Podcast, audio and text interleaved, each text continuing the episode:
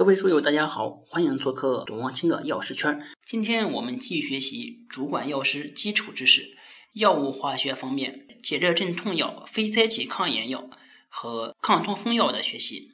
首先是解热镇痛药，解热镇痛药在教材里面呢，它有两个分类，一个是水杨酸类，一个是乙酰苯胺类。水杨酸类呢，代表药物就是阿司匹林。阿司匹林的结构中呢，有游离的羧基，因此它易溶于氢氧化钠和碳酸钠溶液。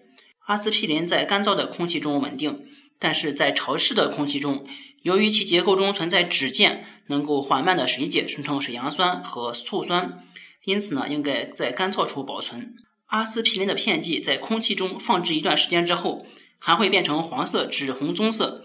其原因呢，就是水解之后，水杨酸再次被氧化。阿司匹林是弱酸性药物，在酸性条件下不易被解离，因此在胃中易于吸收。被吸收的阿司匹林很快被红细胞中的酯酶水解，水解成为水杨酸和醋酸。水杨酸代谢时主要与葡萄糖醛酸或者甘氨酸结合之后排出体外。下面我们看对乙酰氨基酚，对乙酰氨基酚呢是乙酰苯胺类的代表药物。对乙酰氨基酚它的特点是不抗风湿、不抗感染。它的结构中呢有酰胺键，录制在潮湿的空气中易水解，生成对氨基酚。酸性和碱性条件均能够促进对酰氨基酚的水解。对酰氨基酚呢在肝脏内代谢，如果服用过量呢，但乙酰半胱氨酸可以作为解毒剂。接下来我们看第二类非甾体抗炎药。非甾体抗炎药可以分为酸性类和非酸性类。酸性类药物呢，具有解热镇痛和抗风湿作用，适用广泛。接下来我们看非甾体抗炎药的重点药物。第一个类型呢，就是芳基烷酸类。芳基烷酸类呢，又可以分为芳基乙酸类和芳基丙酸类。芳基乙酸类代表药物是吲哚美辛。吲哚美辛分子内呢有酰胺键，在 pH 二到八时较稳定。过酸和过碱都可以导致吲哚美辛的水解。水解产物呢，可进一步脱羧。水解产物与脱羧产物均含有吲哚环，都可以进一步氧化成为有色物质。吲哚美辛具有较强的酸性，它的 pKa 是四点五，对胃肠道的刺激呢比较大，对于肝脏和造血系统也有损害作用。吲哚美辛对于炎症性疼痛作用显著，对于痛风性关节炎效果良好。另外一个方基乙酸类的代表药物呢是双氯芬酸钠，它的分子中啊有两个氯原子，加碳酸钠制热碳化之后。加水煮沸，过滤之后，滤液显氯化物的鉴别反应。方基丙酸类的代表药物呢有两个，一个是布洛芬，一个是奈普生，它们两个都有旋光性。布洛芬呢是以硝旋体给药，其有效成分呢是 S 右旋的布洛芬。奈普生呢是用 S 右旋体给药，也是这个有是有效成分。值得注意的是，布洛芬它的 R 左旋体虽然没有效果，但是通常在消化道吸收之后。经过酶的作用，能够转化成 S 右旋的异构体。奈普生的抗炎作用较布洛芬呢进一步提高，适用于治疗风湿性和类风湿性关节炎、痛风等疾病。非甾体抗炎药除了刚才讲的方基烷酸类之外呢，还有一二苯并噻嗪类。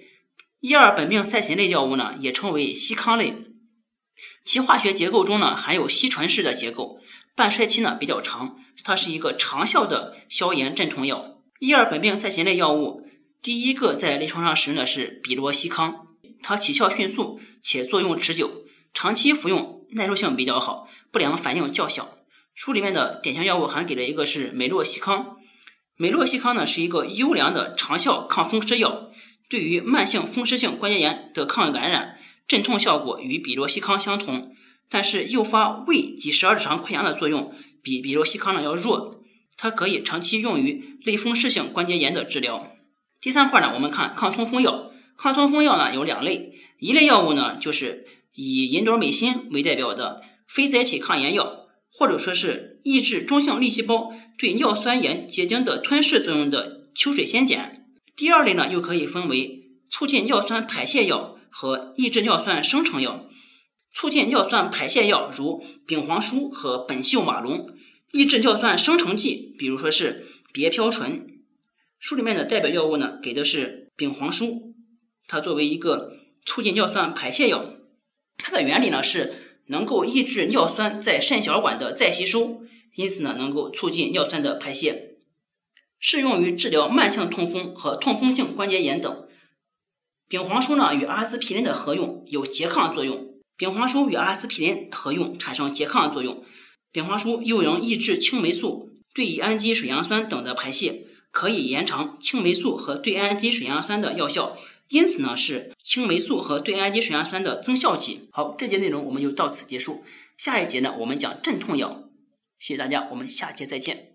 下载知识星球，找董望清的药师圈，每天十分钟，帮助您在潜移默化中轻松掌握药学专业知识。